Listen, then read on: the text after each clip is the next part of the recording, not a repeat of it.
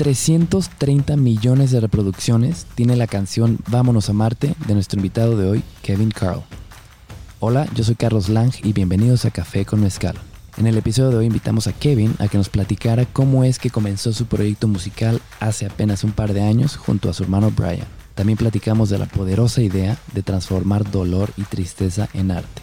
Acompáñanos con un café o con un mezcal o mejor con los dos para que conozcas cómo es que al compartir en TikTok su canción Vámonos a Marte terminó llevando a Kevin Carl mucho más lejos que a Marte. Chido. Bienvenidos una vez más al podcast Café con Mezcal, donde el café pone la plática y el mezcal la pone mejor. Iba a agregarle acá algo, ¿no? El día de hoy tenemos un gran invitado de nombre Kevin Carl Hola. desde Chihuahua. Desde Chihuahua. Ayer cómo empezó el show que dijiste, no, cómo, cómo empieza como un, te- como un Ah, era, era un Retro. audio acá como yo soy del mero Chihuahua. y eres del mero Chihuahua, ¿va? Soy del mero Chihuahua. De un lugar que se llama Meoki. Meoki. ¿Y para dónde está? Es una ciudad chiquita que está a una hora de la capital, de la capital de Chihuahua. Está chiquita, pero está bonita.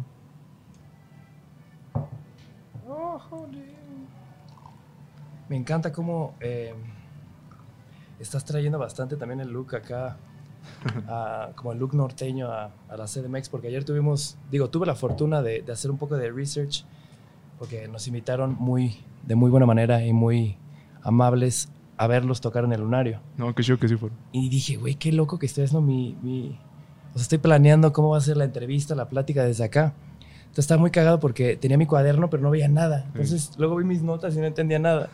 Pero si algo me di cuenta es que no sé a cuántos conciertos he ido en mi vida, pero nunca en mi vida vi- entera había visto que cantara tan duro la gente de principio a final absolutamente todas las canciones que tocaron.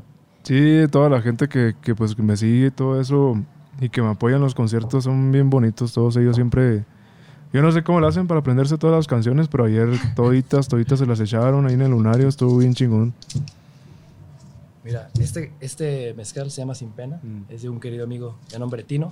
ese que estaba viendo se ve bien bonito ese Está chida la botella. Sí. Además, el mezcal está muy suavecito.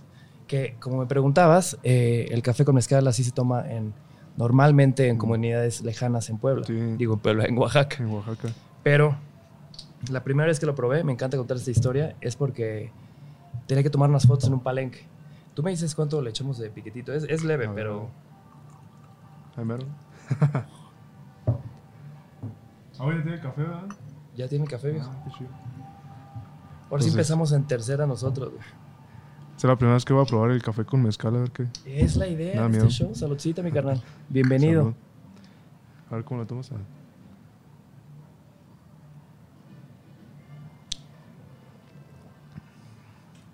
Ah, sabe interesante. Pensé que iba a saber, a saber muy mal, pero no, sí sabe muy interesante. De hecho, casi no, como que se mezclan los dos y no, no se siente mucho de, un lado ni del otro. Está chido, güey. Sí, eh, hasta, o sea, hemos dicho esto varias veces, pero suena, sabe como, como si el mezcal fuera lo que le da un toque, un dulcecito, ah, ¿no? Sí, o sea, ni siquiera le tienes que echar como azúcar ahí al café. Como que le hace dulcecito así.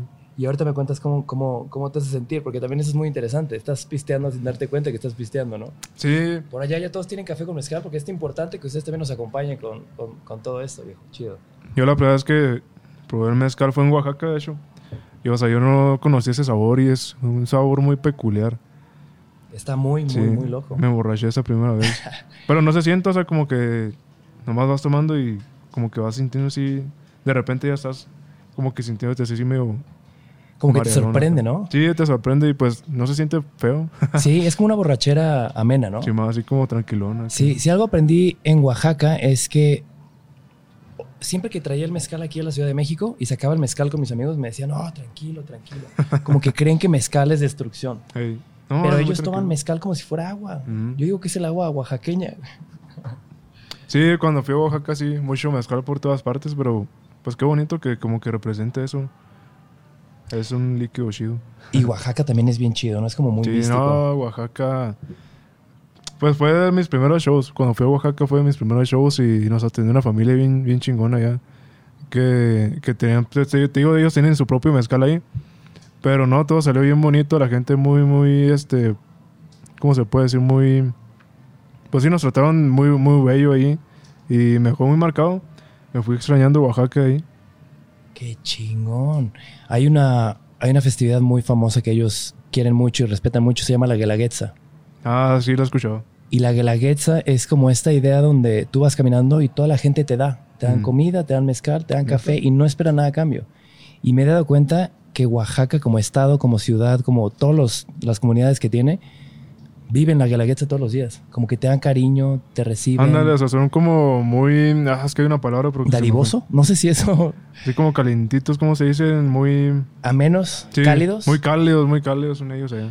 Qué chido, mi carnal. Yo también tengo un cariño muy especial a Oaxaca. De hecho, digo que en otra vida fui oaxaqueño. Siempre que voy no me quiero. No, yo, yo espero regresar allá pronto. Espero que pronto. Saludos a esa familia que te Sí, trató un tan saludo chido. a todos ellos. espero verlos allí pronto. Y a toda la bandita de Oaxaca. Mucho cariño para ustedes. Sí, va. Primero que nada, carnal, me gusta mucho comenzar este podcast teniendo a mi invitado que se presente. ¿Cómo, se prese- cómo te presentas ante un público que imagínate que no te conoce? Yo soy Kevin Carr, vengo de Chihuahua y pues nada, a veces canto. Carnalito, pues tengo una, una muy buena investigación tuya. Me, me fui a los.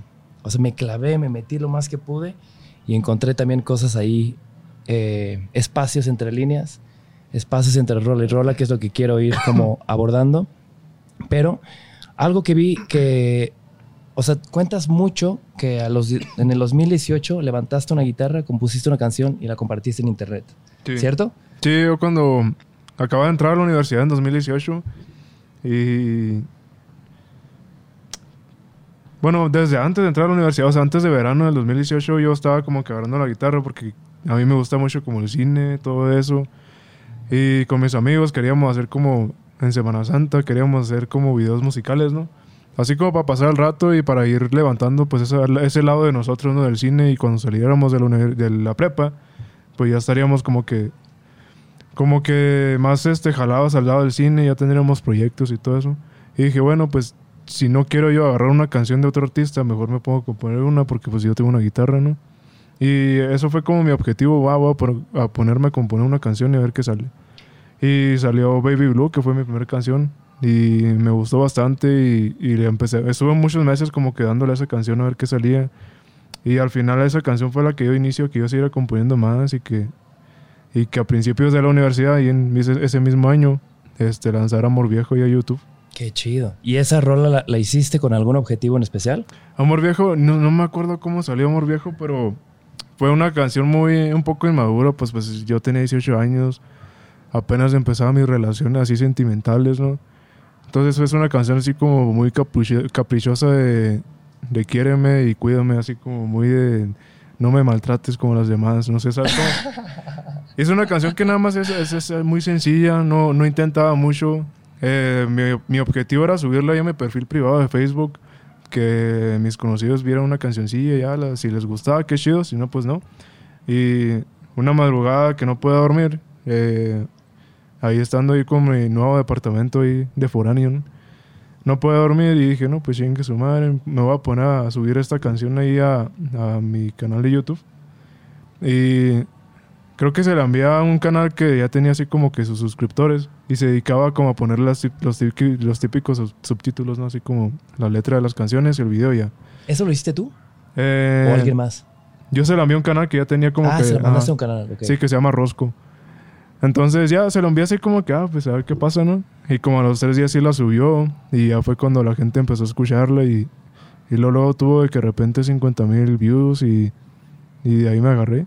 ¿Qué será lo que conectó tanto, carnal, en esa rola? ¿Será como lo honesto de lo que sentías? Que yo creo que pusiste tu corazón en la rola. Yo creo que lo, lo directo que fui ahí, de tal vez, yo creo que tal vez ahí en esa canción plasmé cosas que todos querían decir, ¿no? Así como, pues un capricho que uno quiere en una relación. Un capricho de cuídame bien bonito, no hagas esto y no hagas acá. eh, aquí estoy yo. ¿Sabes cómo? Entonces, yo creo que más que nada en los adolescentes sí fue como que les pegó más directo a ellos y eso fue lo que les pudo haber gustado también. Y pues es una canción muy sencilla, la grabé con un pues con audífonos de, de, de cable así normal en un iPad y ya.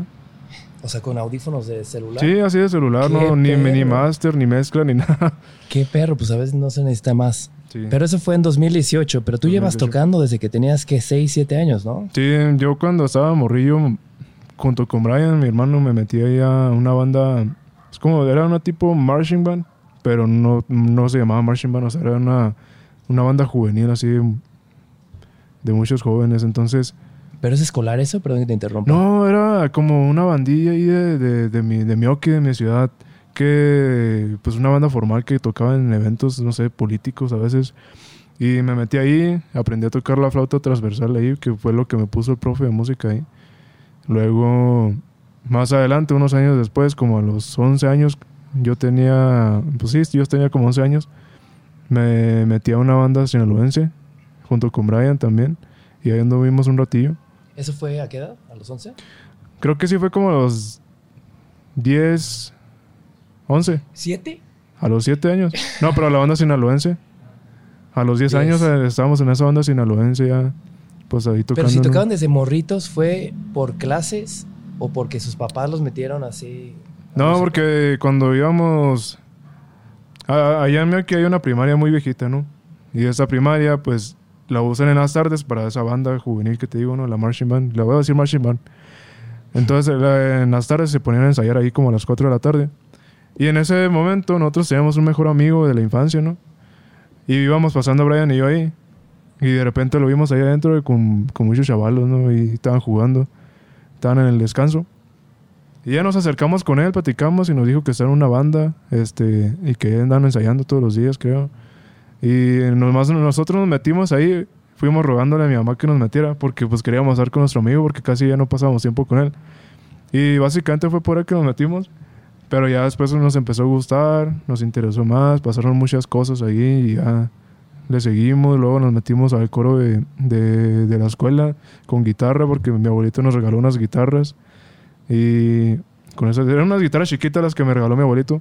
Pero pues ya para hacer algo con ellas nos metimos al coro. El profe nos enseñó a tocarlas y, y ya. Entonces sí, pues la guitarra básicamente la empecé por mi abuelito. O sea, fue como una cosa llevó a la otra y te dejaste llevar, le echaron Sí. ganas, no querían perder un amigo. Sí. Y de repente, como que por ahí entendí que tu carnal se empezó a cla- clavar un poco más en, en esta banda sinaloense y tú te fuiste como por un camino un poco más distinto, o más... Sí, yo, yo estaba en esta banda sinaloense tocando el bombo. Era así de que nomás el puro bombo y todo ese rollo. Y duré como unos cuatro años ahí. Eh, pues sí, sí llegó, a, llegó a estar un poquito pesado porque tal vez no era mi ambiente. Eh, llegó un punto en el que ya pues ya quería salirme ahí. Entonces me acuerdo que pues dimos un último evento. Les dije a todos, eh, pues ya este es mi último show. Y ya día siguiente ya dejé esa banda para siempre. Y tenía 14 años en ese momento. Me acuerdo que también quería dejarla porque ya me los estaba acercando la fecha del 10 de mayo, ¿no? El Día de las Madres. Y el 10 de mayo, esa banda sinaloense, pues toda la madrugada hasta que amaneciera se iban a, dar serenatas. A las mamás. ¡Qué Sí. chulada! Un año antes yo lo, yo hice, yo lo, pues yo estuve con ellos por primera vez en esa serenata, ¿no? Y estuvo chido, pero pues estuvo pesadito. ¿12 horas o 24 horas? No, este, empezábamos, ¿qué? Pues en la nochecita, ¿no? Y ahí como a las, a las 11 de la noche empezábamos a dar serenatas y hasta las 6 de la mañana. Pues yo tenía, cuando mi primera serenata del Día de Madres fue a los 13 años, imagínate, yo ahí 13 años, una banda sinaloense. Llegan los narcos de repente acá. Ájale. Oye, ¿y tocó llevarle serenata a tu jefecita? Sí, a mi mamá le llevamos serenata, pero hasta las 6 de la mañana porque ya sabíamos que si llegábamos con ella nos iban a querer meter a la casa. Buenos días, mamá. Buenos días. Oye, nunca le hemos llevado serenata a mi mamá. Deberíamos llevarle, viejo. Ideas que salen de... Sí, del Sí, te digo, podcast. te digo que me salí de esa banda y desde allá, desde ese momento ya abandoné la música por muchísimos años. No toqué la guitarra. cuatro, ¿no? Muchísimos más. Sí, no, cuatro años sí. Ajá. Pero se fueron larguísimos, yo creo. No, no toqué la guitarra ni en ningún momento, la dejé abandonada completamente, todos los instrumentos completamente abandonados, no cantaba nada. Pero que tenías como un rechazo con la música. Tenía o- un rechazo con la música y de hecho mi mamá me decía, métete a Bellas Artes a estudiar música no sé qué. Y yo, Mm. no, yo jamás voy a volver a, a- a ser músico en mi vida. Pero, Mira. ¿qué habrá sido lo que te quebró para, para hartarte tanto de algo que te gustaba tanto? Cuando empezaba el 2018, Brian y yo nos agarramos haciendo covers de canciones. Porque a Brian, Brian como que le gustaba mucho hacer segundas voces.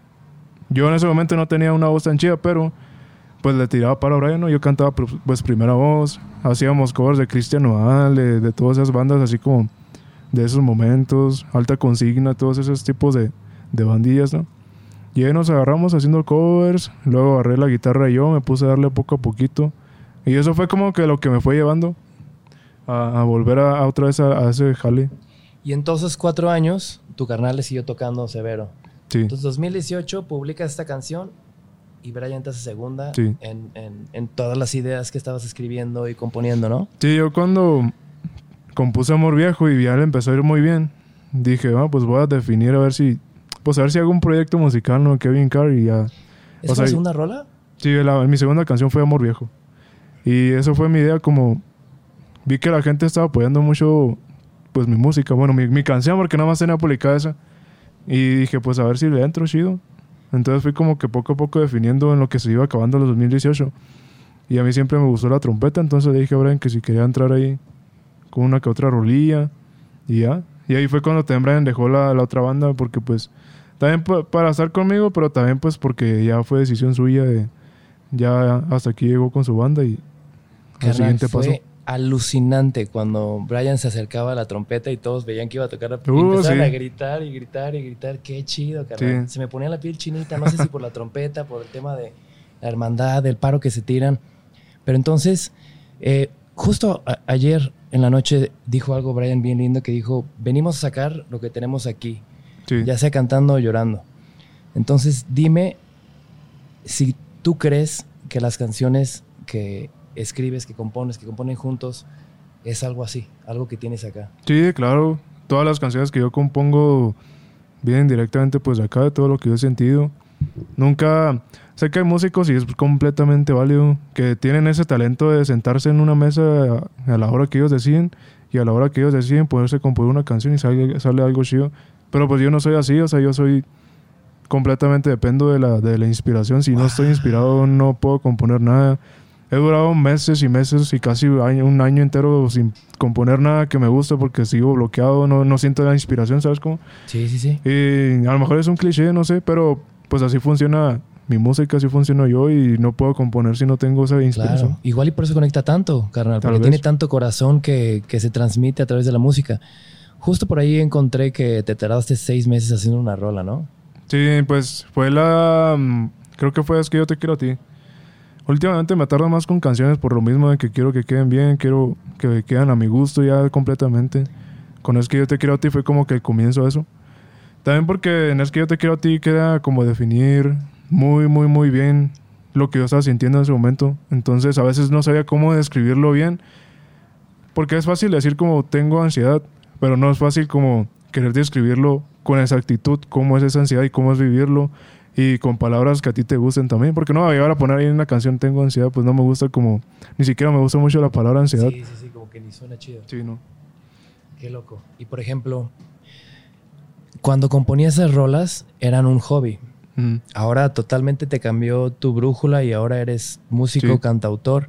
¿Sientes un tipo de presión de producir más rápido?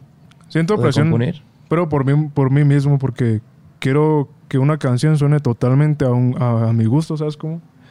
Y a veces como encontrar sonidos que sean totalmente de tu gusto es un poquito complicado. Y más porque yo lo hago completamente solo, yo pues soy muy terco al momento de componer, al momento de meter sonidos. No me gusta que nadie más venga y, hey, métele esto, pues como que me pongo muy terco. Entonces, ponerme a hacerlo todo yo y buscar sonidos y buscar, no sé, sintetizadores, melodías, voces como que de vez en cuando sí se complica, pero pues sí, te digo, o sea, depende mucho del momento de inspiración y a veces encuentro completamente todo lo que quiero definir ahí. Es que es chido, pero también es peligroso siempre depender de la inspiración, ¿no? Sí.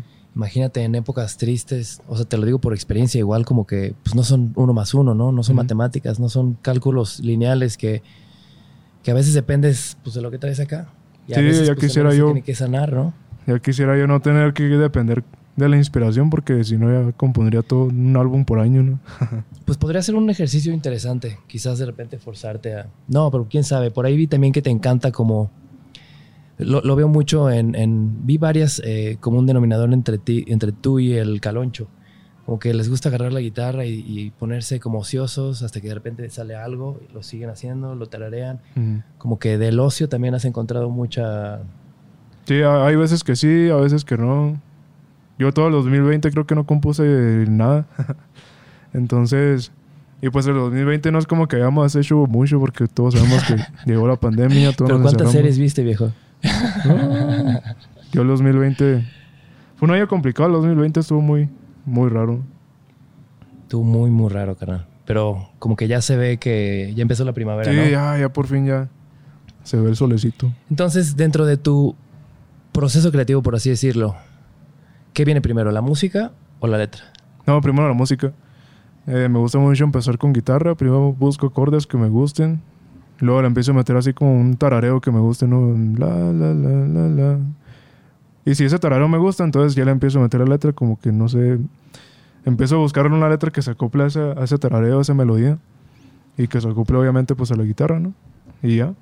Y obviamente en la letra pues, siempre intento definir y escribir todo lo que estoy sintiendo en ese momento y todo lo que quiero plasmar y explicarle a la gente. Wow. Entonces, cada rola es como un diario de la persona que eras, de lo que pensabas, sentías, Sí. querías hacer en ese momento. Sí, en ese momento, por eso mi música va cambiando constantemente porque mis gustos van cambiando constantemente. Entonces, si tú escuchas mi primer álbum, es algo completo, la letra es completamente diferente, la las melodías son completamente diferentes, pues porque yo era otra persona. Entonces, todo lo que yo soy lo defino con mi música.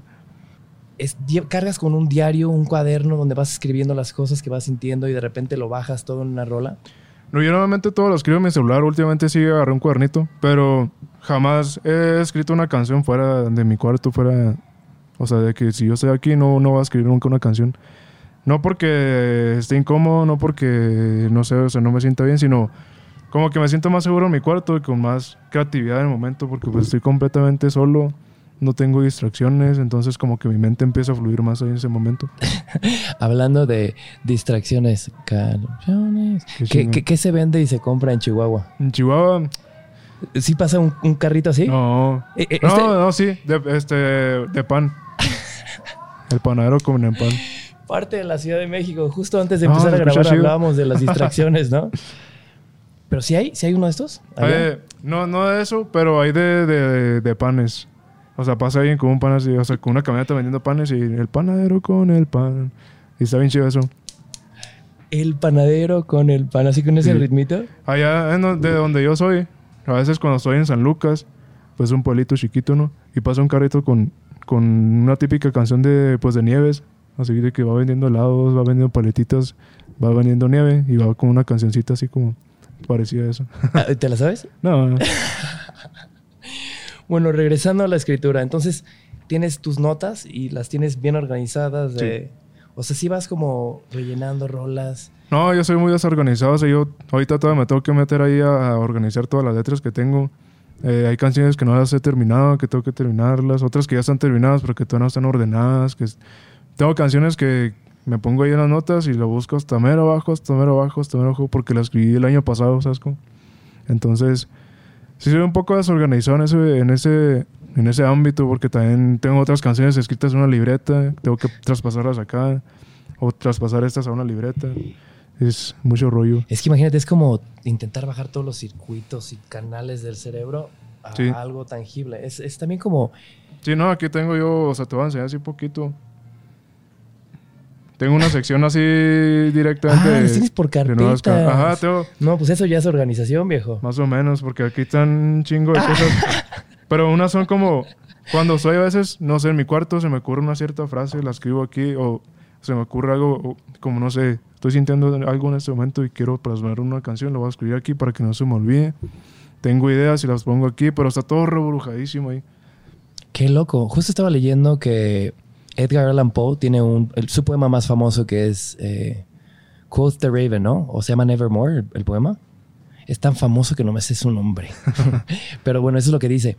Cuenta, en, eh, él contó a una, eh, a una revista que cuando se le ocurrió hacer ese poema, primero pensó en la palabra Nevermore Mm. y luego quería que fuera sombrío. Entonces como que ahí pudo sacar que la O y la R como que tenían una, una sonancia muy interesante. Entonces empezó a meter palabras como Nevermore, Door, Adore, Leonor. Entonces, por eso es un poema que construyó justo como tú, como quizás en el ritmo. Sí, parte de una idea así como muy pequeñita. y de ahí se extendió. Entonces, si me queda muy claro, en, en lugar de contar historias, tú contas, cuentas experiencias. Sí, más o menos así voy contando una... eh, más que nada, para el nuevo álbum voy contando una experiencia entera que, que he vivido. Y no voy siguiendo una historia, voy contando, te digo, una experiencia entera sobre ciertas cosas ¿En el último álbum o en el que viene? en el que viene. Qué chido. Entonces, todo el álbum es una misma experiencia. Sí, es una misma experiencia y pues está contada de diferentes perspectivas. Pero bueno, eso ya se hablará después. Chido, chido, chido. No se diga más. Justo ayer dijiste algo muy interesante. Eh, estás platicando una rola que, que compusiste, pero dijiste, tuve un, tuve un sueño raro, mm, no, tuve un sueño raro, desperté agüitado y compuse esta canción. Y se me hizo muy interesante que, que, que metieras como el tema de- del sueño. Y nuevamente traigo al Caloncho, porque el Caloncho me contó hace poquito que, que estaba soñando que iba manejando su troca y había un atardecer irreal y en el radio escuchó una canción bien chida. Y luego dijo, pero si estoy soñando, esta rola es mía. Ujú. Y se despertó a intentar bajarla. Sí me ha pasado, sí me ha pasado Ah, mucho es eso. justo lo que te quería preguntar. Me ha pasado que, de hecho, recientemente sí me pasó. Yo estaba pues soñando y una canción bellísima. Si quieres contéstale, viejito. No, No, no, ahorita. Eh, es mi mamá. Pero no, Contéstale y mándale saludos. Dile que mandamos saludos estos aquí en Café con Mezcal. bueno. Hola. No, estaba aquí justo grabando un podcast. Sí. ¿Qué andan haciendo ustedes?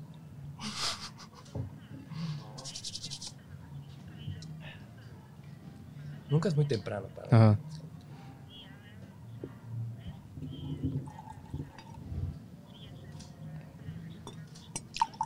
Eh, no, yo creo que te falta un ratillo para que me desocupe. Luego tengo que hacer un- una, una reunión ahorita. Pero pues igual ahí, ahí aviso. ¿Sale? Sí, a ver. Nos vemos. Hasta luego. Bye. Sí, no, es que me traje a mi mamá y a mi hermano acá, mayor. Y aquí andan también. Justo, digo, a ver, me- nos vamos un poquito del tema, pero creo que es la penúltima rola que, que tocaste ayer. Como que había una escena que estás tocando la lira y está tu mamá bailando.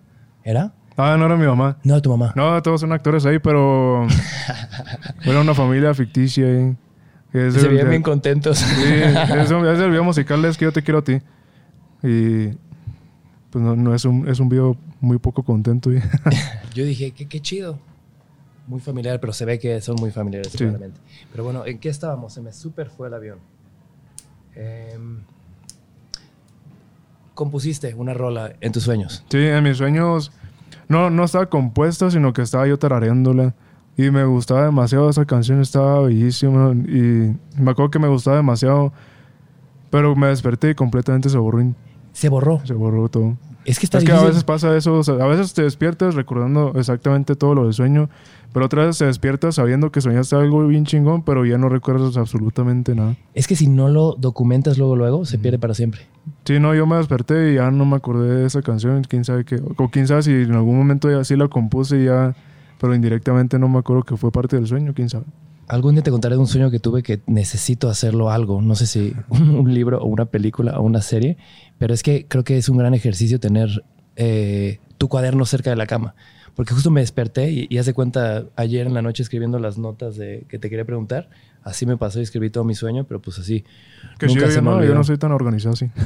acabo, acabo de ver que en tus notas tienes carpetas. Yo ni siquiera sabía que se podían hacer carpetas. no, tengo carpetas de todo ahí. Y a ver, algo que también noté muy interesante ayer es que, bueno, primero lo más obvio es que iban parejas de a montón, pero Sí, parejas, muy enamoradas. Espero. En tu show habían, hubo un momento que dijiste levante la mano quien viene en pareja y creo que solo mi hermano y yo no la levantamos. Sí, no, eh, pues de- de- les pido que levanten la mano, pero ah, también mucha gente las levanta y vienen solos. ah, lo hubiéramos levantado, bro.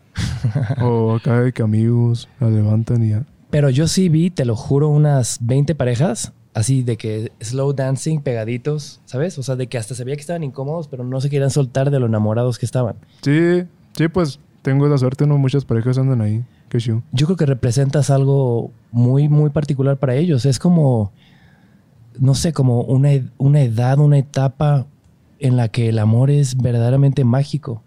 Y está bien loco eso porque yo creo que hay un momento en la vida en el que tus rolas dejan de ser tuyas y comienzan a ser también de ellos. Sí, a totalmente interpretación de ellos. Yo tengo canciones tristes y ellos lo interpretan felices. Tengo canciones que hablan, no sé, de la muerte y ellos lo interpretan como, no sé, quiero que regrese mi ex. Entonces sí, es completamente interpretación de ellos. Y es algo que me gusta mucho componer yo algo que es totalmente mío, pero ya la gente lo toma y lo convierte pues para ellos. Y te tengo una pregunta. También noté que el 99.9% de las voces que gritaban muy emocionadas eran de chicas. ¿A qué crees que se deba eso? ¿Que los vatos somos muy penosos? ¿O que...? Sí, también, o sea, los vatos más bien es de estar grite y grite cosas raras. Y la chica Me- lo canta. noté, ¿eh? Sí, sí, sí. Pero chido, echando Sí, no, vibra. no, no me molestan. Por lo pronto. Entonces, ¿cuál es tu teoría de que... Yo creo que es eso. Son más penosos los datos para cantar. Igual las voces femeninas a veces se escuchan más por ser más un poco más agudas. Se alcanzan a escuchar poco más. Pero no sé. Yo lo disfruto de todas formas. Y regresando a algo que acabas de decir, donde también tienes rolas tristes, si, me, si cuentas que tus rolas también son mucho experiencias e historias tuyas, Sí. dirías que, por ejemplo, cuando algo te duele, encuentras la manera de transformarlo en arte y así sanas. No, no diría que sano completamente. De hecho, le, le decía al Richie Farrell ahorita que, que andábamos con él que tal vez si, si yo canta si yo cantara la ansiedad no se me va a quitar la ansiedad ni, ni, ni nada de eso. Pero sí me voy a sentir un poco más liberado y más si logro describir ese sentimiento que estoy teniendo de la manera en que quiero describirlo. Entonces no, no digo que me curo, pero sí digo que me siento mejor en el momento. Qué loco, viejo. Te iba a preguntar algo que también tiene que ver con el amor, porque creo que el amor, y lo estaba platicando con Memín antes de comenzar a grabar. eh, a ver, esto es muy personal, pero cuando tenía 17 años tuve un breakup en Los Ángeles, que me acuerdo perfectamente estar sentado en una banquita y ver a gente reír y no entender de qué se reían. Como que ya no entendía la felicidad. Estabas Y, di- y- ayer lo- me acordé de eso y dije, wow, qué, qué consuelo me hubiera dado escuchar a Kevin Carl en aquel entonces. Pero también como que este amor tan mágico te puede llevar del cielo al suelo. También puede ser un poco trágico, ¿no? Sí, pues a veces tú estás escuchando una canción, tú estás en un mood feliz, ¿no? Muy- Un mood contento así, tranquilo, y escuchas una canción que no, no tienes nada de por qué estar triste, pero esa canción te va a sentir como más, más que nada nostálgico. A mí me pasa mucho con canciones, estoy en un momento muy tranquilo, pero escucho canciones tristes y no, no diría que me bajoneo, pero como que entro en un mood más, más abajito, así como más de nostalgia tal vez. O sea, ¿te gusta la nostalgia? Me gusta, pues sí, me gusta mucho ese sentimiento de nostalgia, pero me da más que nada en la noche. y es algo en el nuevo álbum que voy a escribir también, un poco de la nostalgia. Y por ejemplo, la nostalgia no te ha acompañado también cuando, cuando viajas, cuando estás lejos de la familia, cuando estás lejos de...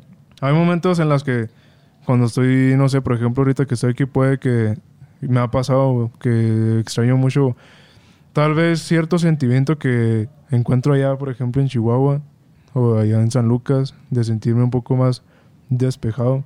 Porque obviamente es una gran diferencia estar aquí en la Ciudad de México con todos los edificios, toda la gente, todo el tráfico, a estar allá en San Lucas, donde tú volteas a ver hacia el lado y ves la montaña que está a kilómetros de lejos. Pero sí, a veces me acompaña la nostalgia, otra vez es como necesito un poco de las dos cosas, de la ciudad, de los viajes y de mi casa. Es como vivir en paz sin que se te haga lento el corazón y también venirte al caos sin dejar que se te haga un poco caos el corazón. Justo me aventé un vlog que subiste que te metiste a casa a una casa muy locochona y dije, qué chida tarde, entre compas se meten a una casa que está en Sí. baldío, graban, Sí, un no, eso fue- atardecer alucinante. Fue improvisado ese todo. Ese es el mío que es un campo bien bonito. O sea, tú, tú llegas ahí, ves la montaña al fondo, todos los campos verdes, pues de sembradíos, ¿no? Y nos metimos ahí a grabar allá de lo tonto y eso es algo que hacíamos mucho con, con mis amigos.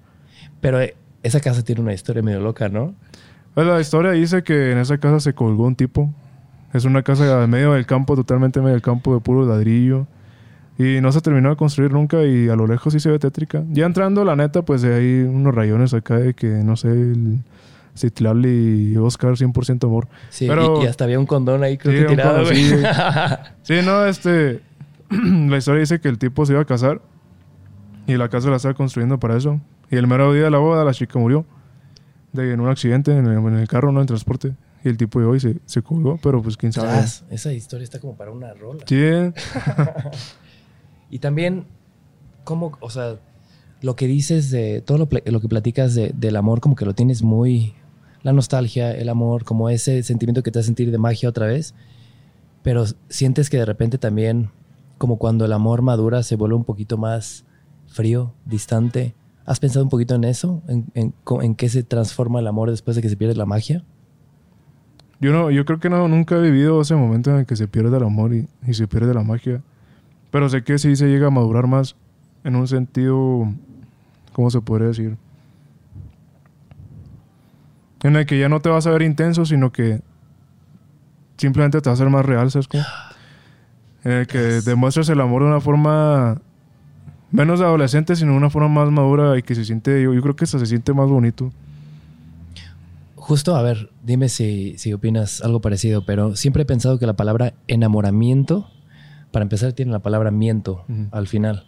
Entonces es como esta etapa en la que estás mintiendo quién eres. Sacas tu mejor ropa, este, la llevas a los mejores lugares. Sí. Como que siempre intentas, no mentir de una mala manera, pero intentas como sorprender. Sí, a, a mí me, me pasó mucho con relaciones anteriores de... Pues ese, ese momento en el que... Como que tú crees que estás enamorado y sales con esa persona y dices, ah, estoy enamorado, pero no te sientes como tú mismo porque estás como que intentando impresionar con cosas que no tienes o no, o no eres. Y, por ejemplo, yo con mi novia ahorita eh, me pasó lo contrario. O sea, yo desde el primer momento ya me sentía como... Lo que, lo que me llamó la atención de estar con ella es que pues me sentía como, como yo mismo. No tenía como que estar fingiendo ni nada de eso. Entonces, pues sí. Qué chido. ¿Y será que el amor comienza cuando el enamoramiento termina? O a veces hay amor de primera instancia, como me platicas que tú tuviste la oportunidad de beber, de, de beberlo, así, pásame otro mezcal, de vivirlo. Eh, sí, pues yo creo que es el enamoramiento y el enamoramiento es el que te va acercando con la persona en ese momento, ¿no? En el que te hace sentir como querer conocerla más, luego la conoces bien y cuando la conoces bien viene ahora sí el amor. Dependiendo, ¿verdad? Porque pues hay personas que están como en una etapa de enamoramiento y cuando conocen bien a esa persona se les baja todo y quieren terminar y ya no, no haya ni qué hacer. Y luego está este otro caso que yo creo que es el que estoy viviendo, ¿no? El que te vas enamorando y quieres conocerla y luego la conoces y luego ya empieza el amor. Así lo veo yo, ¿no? O sea, de enamoramiento empieza amor sin que termine el... ¿O cómo, cómo fue? Sí, yo, yo creo que el enamoramiento es como una atracción que vas sintiendo de querer conocer a esta persona y de querer... Llegar al lado real. Y ya cuando llegas al lado real de esta persona, es como que o, o dejas de sentir ese enamoramiento y ya no sientes nada más, o dejas de sentir como las ganas de conocer porque ya la conoces. Y ahora empieza como el amor real de, de, ah, ya conozco a esta persona y quiero quedarme con todo lo que tiene esta persona. Es cierto, pero también dijiste algo muy, muy verdadero y, y- y creo que es esta etapa en la que el enamoramiento tiene como, yo creo que químicamente en el cerebro y corazón y en la sangre ha de estar pasando una cantidad de cosas Sí, que, más- que sientes así como nervios. nervios, pero Nervios. también creo que te puedes hacer adicto a eso, ¿no? Y cuando, y cuando comienza el amor de verdad, que ya es el honesto, en el que puedes confiar en alguien, ahí como que pierden la chispa y quieren Hay, cortar. hay como personas, dices. sí, hay personas que como dependen mucho de, de sentir esa intensidad de nervios. Como en el fuego, ¿no? Como Sí. si fuera fuego al principio. Y después es un fuego más tranquilo. Pero ahí te va una pregunta. ¿Qué le dirías a alguien que verdaderamente tuvo un breakup muy duro, le partieron el corazón en cachitos y cree que ya no va a ser posible encontrar el amor? Acá no- Tú me dices si necesitas un mezcal para contestar esa pregunta. una persona a que le, que le han roto mucho el corazón. y que cree que ya no, ya no hay amor para esta persona. Pues tampoco se, se trata la vida de estar viviendo enamorado de alguien, tampoco se trata de, de estar como que buscando una pareja. la vida puede ser mucho más que eso. Hay personas que tal vez sí no están destinadas a estar con nadie nunca. Entonces, no sé, si te rompió el corazón, tú vive tu, tu momento de tristeza, tú aprende a sobrellevarla. Eh, si tienes que sentir un poco de enojo, pues siéntelo. Si tienes que llorar mucho, pues llora. Pero no, no intentes que tu vida gire alrededor de, querer estar enamorado o de querer estar con alguien. Sino, pues intenta que tu vida sea tuya y simplemente así. Que tu vida sea tuya, que tú puedas definirla, que tú puedas sentirte contento por ti mismo y no porque no por alguien más. Si, si te sientes triste, que te sientas triste por, por ti mismo, porque no, no sé, no lograste algo que, que, que querías y no, no que te sientas triste, no que tu tristeza dependa enteramente de una persona. Eh, y pues nada, o sea, no queda, si te rompieron el corazón, si, si ya no estás con alguien que quieres estar, pues no queda otra más que dejarse llevar y, y encontrar tranquilidad, dejarse llevar y a ver qué pasa. Tal vez en ese momento estés pensando, ah, ya no voy a volver a encontrar a nadie con esa persona, ya no voy a volver a enamorarme, pero tú déjate llevar y a ver qué pasa. Tal vez si encuentras algo muchísimo mejor, ¿no? Y, y también creo que de, de repente es chido. Ah, así. Yo sí necesito un mezcal para. Mira, mira, hablando de. Este lo mandó un gran amigo de nombre Arch. ¿De dónde Se es? llama de Oaxaca. De Oaxaca. Pero chécate esto. Duéleme. Duéleme bonito. Esa, esta chida esa palabra, duéleme, como... No, y además la botella está, chécate aquí No, ah, no mames. Está perro, ¿no? No lo había visto eso. No sé si alcanza a apreciar ahí en la cámara. ¿no? Pedro Pablo, te mando un fuerte abrazo, amigo. Gracias por mandarnos este mezcalito, viejo. Está muy bonito.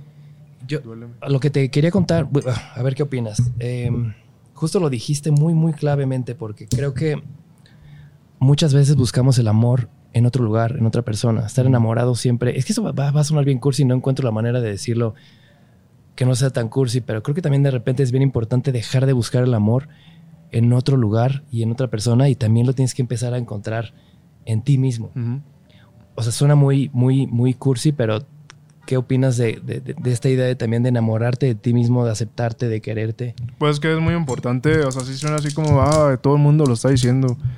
Pero sí es muy importante aprender a, primero, como tener ese amor por ti mismo. Y tal vez tú estés diciendo, no, pues es que yo tengo, yo batallé mucho con eso, pero tengo novia, no sé. Pero es muy importante, sí, aprender a quererte y a, a aprender a, más que nada, convivir contigo mismo antes de estar con alguien, con, con alguien más. Porque después te vas a volver muy como dependiente de esa persona. O tal vez ni siquiera vas a disfrutar la relación, no sé. Y cuando una persona se quiere a sí mismo y llega el momento de estar en una relación con alguien, pues se disfruta muchísimo más. Yo, yo lo he vivido y pues sí, sí se, se disfruta muchísimo más cuando ya te sientes más tranquilo contigo. Y dirías que ahorita, es que no sé cómo decirlo, que no es un cursi, pero te quieres, te aceptas. Sí, Y, voy en ese proceso. ha sido un, un ejercicio de cada vez aceptarte más, ¿no? Sí, sí, voy, voy en ese proceso, to- proceso todavía y pues cada vez disfruto más las cosas por eso mismo. Qué chido. Justo hace poquito platicaba con una persona muy especial que, como que lo dijiste también, eh, estamos en una época donde siempre estamos diciendo que tenemos que sanar y sanar y curar y encontrar y amar como otras personas, pero creo que también es bien importante aceptar. Aceptar que, pues aunque estés roto, estás completo porque estás bien y aquí sigues, ¿no? Entonces, no sé, creo que sí es importante sanar, pero creo que es más importante de repente aceptar que, pues aunque estés roto, esto es lo que eres y así vas a seguir siendo. Y pues salud. Saludcita, hermano. No, pero no era un shot. No, eran traguitos. Nunca fuiste a Oaxaca. No, a mí me hace uno de esos y yo me lo tomo todo entero. No, no, nunca, jamás. Si me das un shot, un vasito ahí chiquito, jamás en la vida me lo voy a poder tomar a traguitos, jamás. Güey, yo nunca me he echado un shot de mezcal en mi vida entera. No, yo sí. No, hasta ya se. Ya sientes todo el calor así. De hecho, Pues- pensé que era tequila, güey. Eso no sabe tanto a mezcal. Pues creo que te voy a tener que hacer segunda, viejo. Seguro no me dejes solo. ¿No sientes que te ahogas? Ay, cabrón. es que, güey, eso no se debe tomar de un, de un golpe, güey. En tu calor ya. No, es que yo de verdad ese tipo de, de- de alcohol nunca puedo tomármelo así, que un traguito, un traguito. Tengo esa costumbre de, tal vez mala de, de echármela todo de putazo. Amigos de Oaxaca, por favor, no se enojen con nosotros. Es que se enojan en Oaxaca si te echas de shot. Dicen que es de gringos. Pero esto fue circunstancial, no pudimos hacer nada al respecto. Me no le pasé las raza. instrucciones. Y también estaban difíciles las cosas que estamos hablando. Entonces Ya había sé, que no, romper era un poco que, ah, Algo, encontré un común denominador. Eso que te decía que quería encontrar algo entre líneas de las cosas que escribes. Y ahí te va. Son diferentes rolas tuyas, pero estas son frases que, que saqué. Días contados para escapar. Dejemos la tierra. Donde no hay nadie más. Toma mi mano y vámonos de aquí. Dile a tus papás que ya no vas a regresar. Esto me fascinó. Grita y ponte ya a vivir, que todo va a salir mejor si escapas de vivir allá. Entonces, escapar, huir, vámonos. Sí, en mis canciones hablo mucho de, de irse y de escapar y, y de ya no estar aquí. Eh, porque tal vez, no sé, tal vez es lo que he sentido en ese momento y, y lo describo de forma indirecta, ¿no? Y, pues vámonos de aquí porque no me estoy sintiendo bien. Y tal vez, eh, yo creo que esto lo, lo explico mejor en, en el próximo álbum. eh, lo, lo explico muchísimo mejor. Pero es una forma de en tu propia mente como encontrar ese momento de, de, de consolación ¿no? en el que tal vez dices de que todo estaría mejor si no estoy aquí.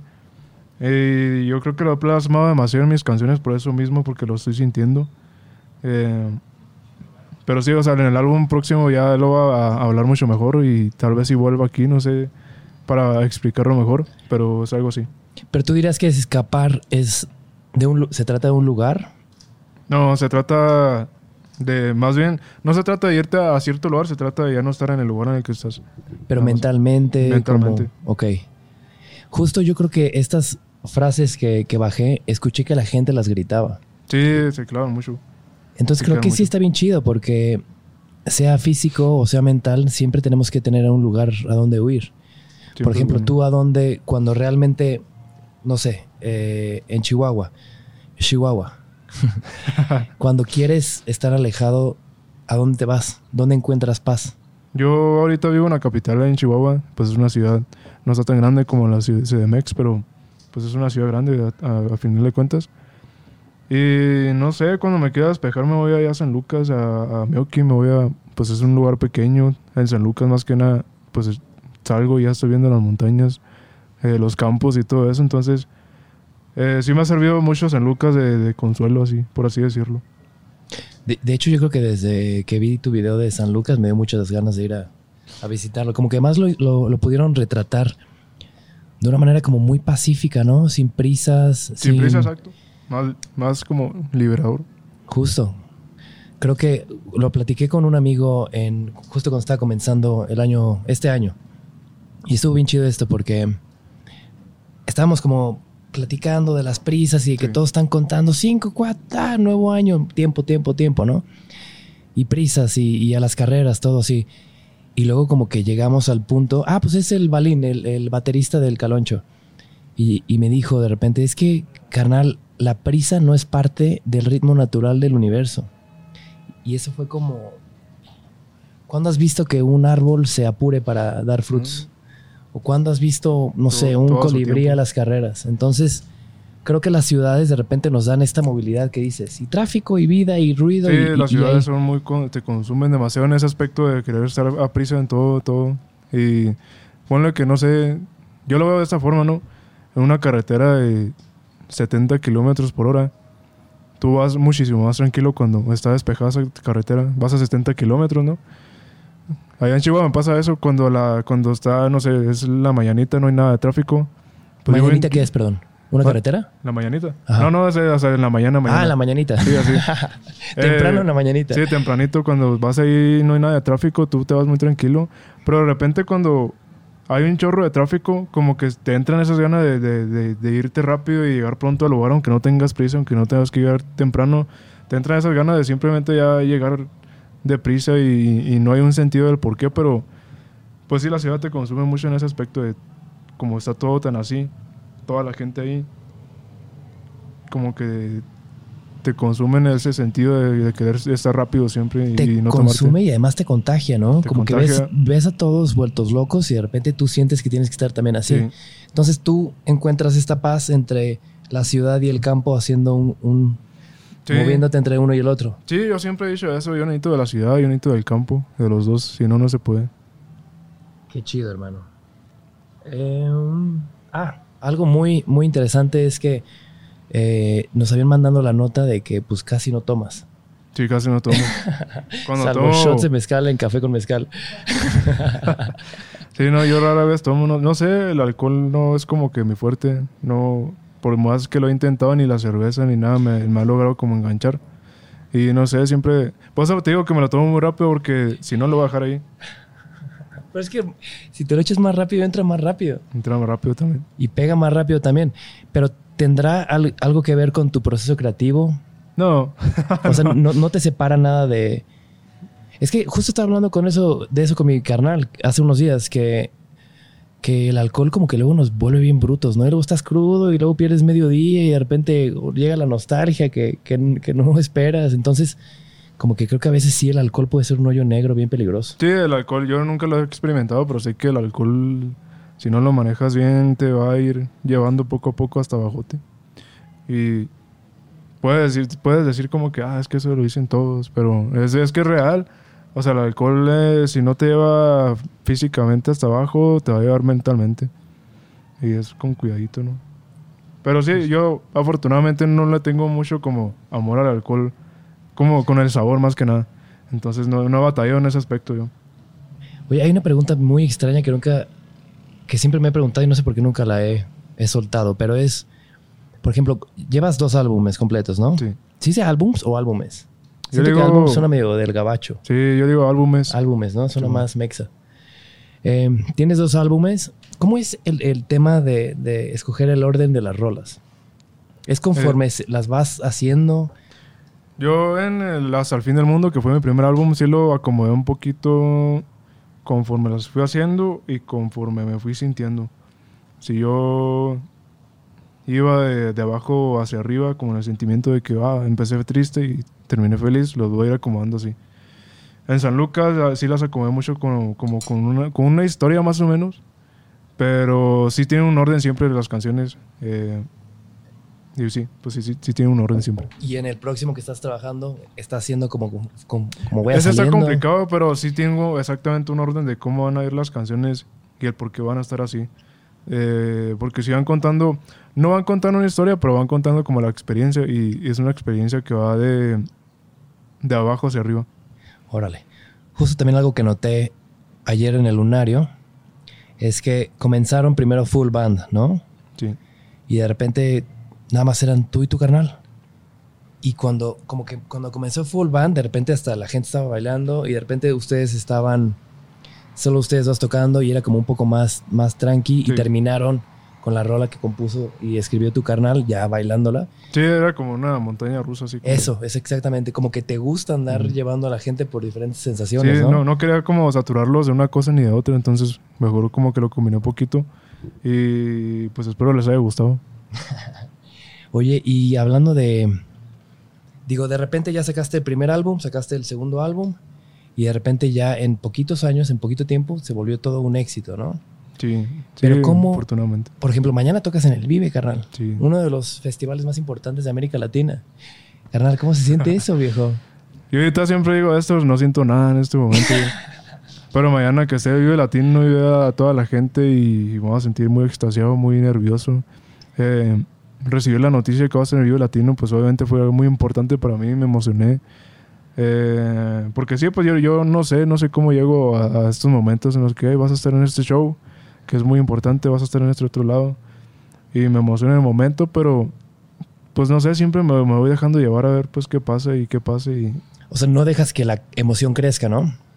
Sí, mi, mi emoción crece y luego se apaga y luego ya en el momento es otro rollo. Me bajo del escenario y ya siento todo el sentimiento ahí. O sea, hasta después del, del, del show sientes el sentimiento. Sí. Eh, Después durante el show, depende de cómo sea el show, yo me voy sintiendo muy, pues más, más emocionado, más, más llevado, lo voy disfrutando mucho. Ayer en el lunario lo disfruté demasiado conforme fue pasando el show. Ya cuando me bajo del escenario ya es cuando ya siento todo así como lo que realmente es. Qué chido. Me encanta cómo estuviste. O sea, no eran solo tocar y tocar y tocar rolas, sino que también entre los espacios hacías como, pues no dinámicas, pero así es que la gente como que hiciera cosas. Sí. De repente estuvo muy chido porque buscaste una pareja y dijiste, espero que se quieran de verdad. y estuvo muy chido, como que de repente haces que la gente se cuestione, se ría y demás. Pero también acabas de cerrar, acaban de cerrar tú y tu equipo una fecha en Madrid, ¿no? Sí, allá en, en Festival Brillante, allá en España. Acabamos de cerrarla y vamos a estar este año. Si no me equivoco es en septiembre. ¿Y qué tal eso, viejo? No, qué chingón. Te emocionó nada más un día y, y lo bloqueaste. Sí, ya lo bloqueé, pero a ver qué pasa. No, cuando esté a las 8 horas ahí en el avión. Pero ¿cómo le das para bloquearlo, para no pensar en eso? No sé, así se funciona mi cabeza ya. Me emociono en el momento y ya no vuelvo a sentir nada hasta que ya llegue el momento de estar en el escenario. Qué chido. Pero, eso, es- eso es algo malo, yo siento, porque no lo voy asimilando hasta que yo esté en el momento y se me No, junta carnal, todo. No, no, no. Justo es horrible. siempre he pensado que los pesimistas sufren doble. Sí, sí, sí, sí, sí. Sufren justo antes de que vaya a pasar y sufren cuando pasa. Si es que les pasa. Yo Pero- soy pesimista y sí la, sí la sufro demasiado. Oye, carnal, ahora vamos a hablar de hits. Bajé aquí unos números. Bueno, nada más para empezar. Vámonos a Marte entre plays y views y demás. Tiene más de 260 millones. ¿Sabes como cuántas personas, cuántos millones de habitantes habrán en Chihuahua? Nada, Chihuahua 3 millones. ¿Cuántos, cuántos hay aquí en México? ¿25 hay? ¿Que nació de México por ahí?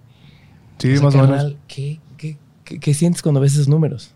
Siempre, o sea, intentando sentir, sentir algo muy, muy gigante, me pongo como a intentar visualizar a todas, cada, cada una de esas personas, ¿no? Como 260 cuántas son millones 200 de personas. millones de personas y cómo se verán agrupadas. ¿Cuántos estadios aztecas llenos Ah. se necesitan? ya en ese momento digo como, ah, qué chingón. ¿Dirías que Vámonos a Marte te llevó a Marte o más lejos? Porque a fue, Marte. fue, fue la rola que pegó Sí, vamos a durísimo, Marte ¿no? la que me, me ha llevado hasta donde estoy ahorita y pues fue inesperado, sí me ha llevado demasiado lejos hasta ahorita y, y espero tener más canciones que me lleven todavía más lejos. Se me hizo muy chido que por ahí te hiciste un tatú, ¿no? Que ahorita va a estar medio complicado que lo Sí, enseñes. no, pues a ver si se puede. échalo, échalo, échalo, viejo. Igual Aquí somos fans de los tatús. Sí, fue mi primer tatuaje. eh, lo encontré en internet. Oye, creo que me puso ese, ese shot de mezcal, ¿eh? Como que Sí, me a mí siento también, así. Pues es este. ¡Ah, Tiene- perro! ¿Eres ¿Sí? tú? No, sí, sí eres tú, Sí, viejo. nunca.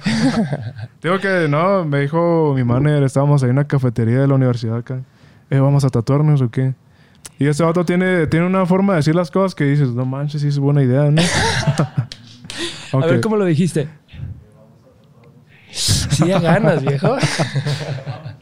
Y ya dije, no, pues chingue su madre. Busqué un tatuaje en internet. Me gustó mucho ese, pues porque me gusta el espacio y, todo, y la canción, ¿verdad? Vámonos a Marte.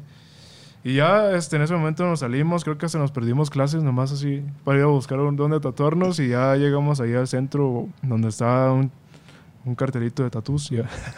¿Y el Alonso qué se tatuó?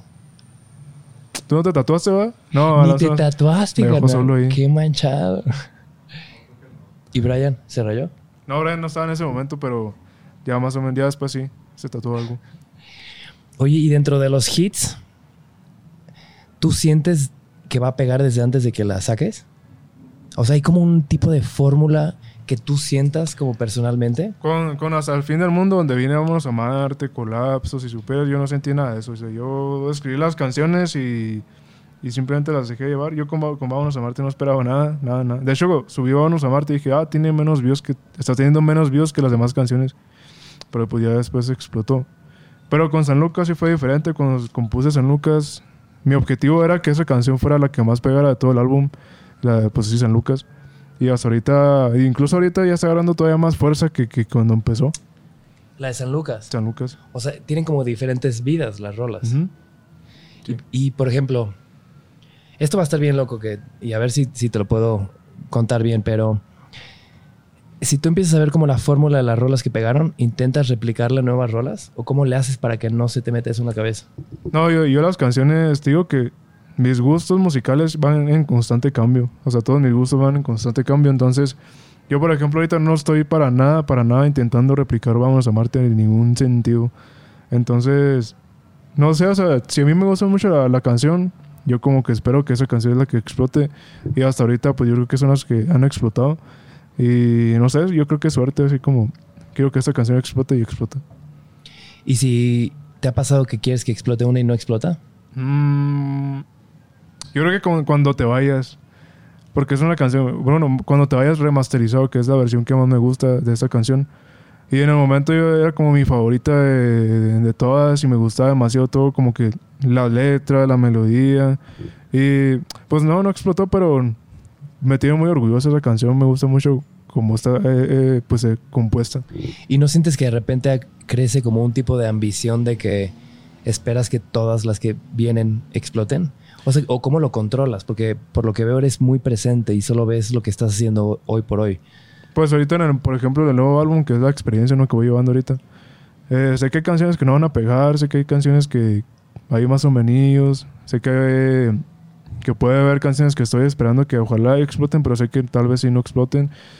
Pero en este álbum sí me estoy enfocando en definirlo más que nada por mi gusto. Si me gusta, que, que, que chido. Si a la gente no le gusta, pues ya ni modo, ¿no?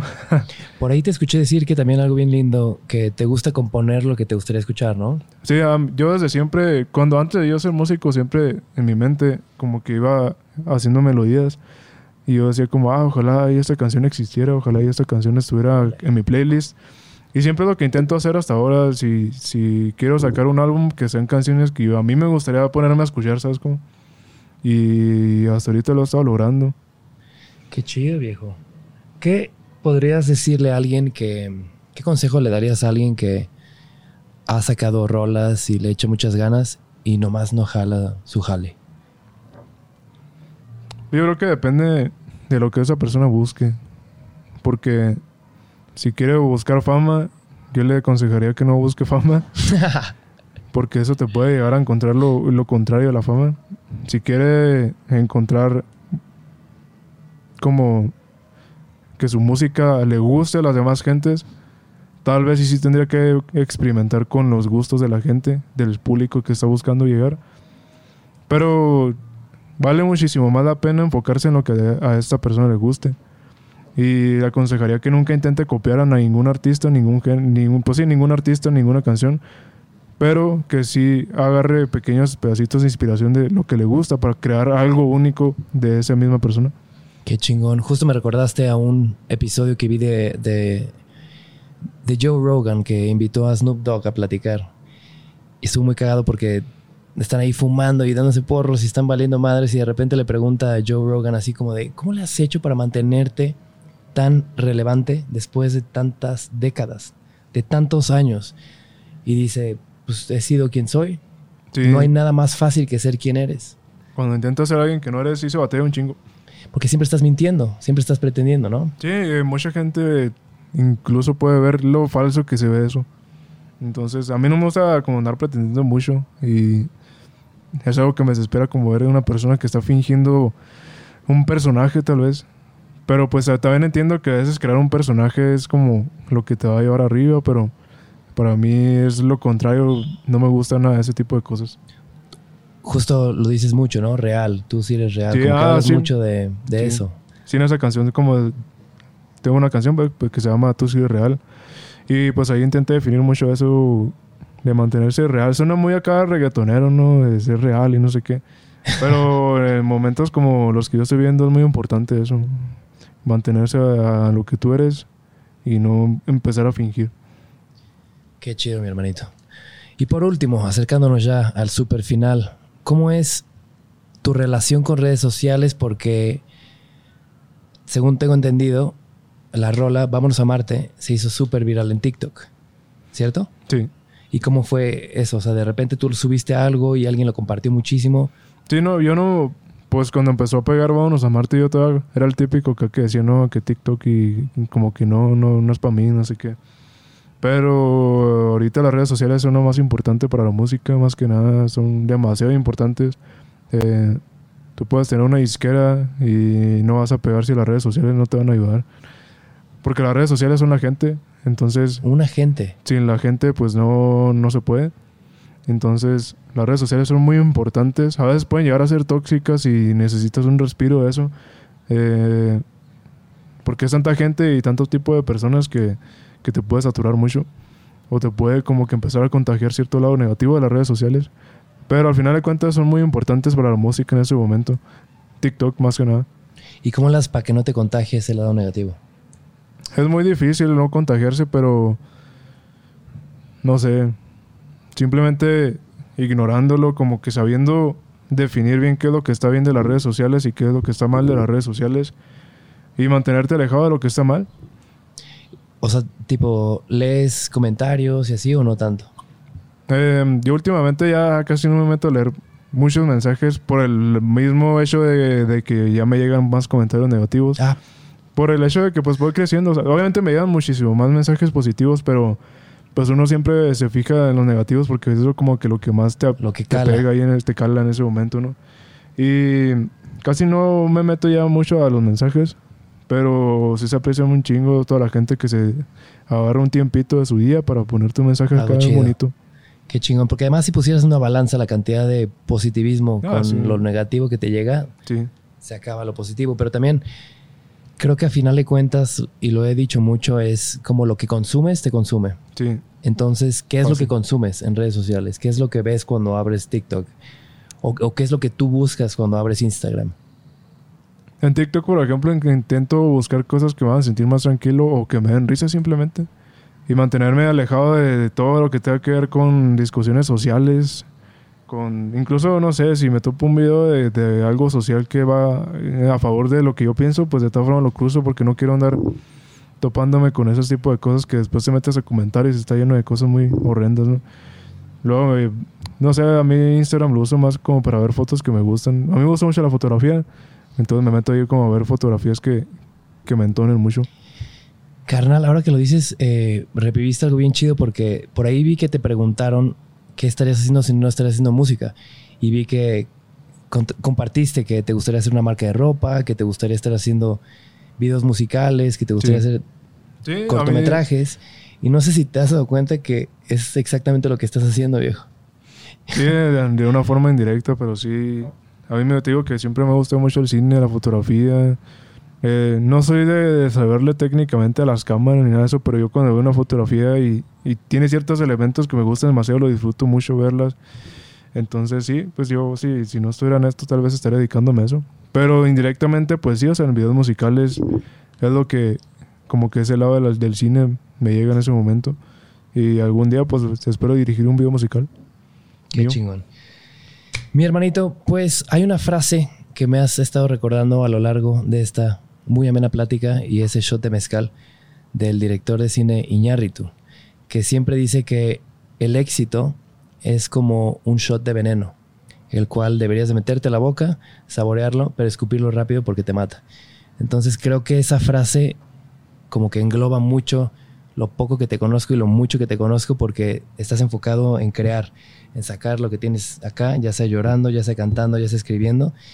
Y me emociona mucho conocerte, me emociona mucho verte aquí porque creo que vas más lejos que Marte, carnal. Entonces, gracias por, por, por venir aquí, por No, darse el tiempo de venir aquí a, a Café con Mezcal. Es un placer. ¿Algo más que quisieras agregar, que te haya faltado algo? Un mensaje para toda esa gente que ayer gritó y mi carnal y yo vimos a mucha gente llorar, viejo. De hecho, mi carnal y yo compartimos un par de lágrimas ahí, tuvimos un momento que ni siquiera nos queremos voltear a ver porque...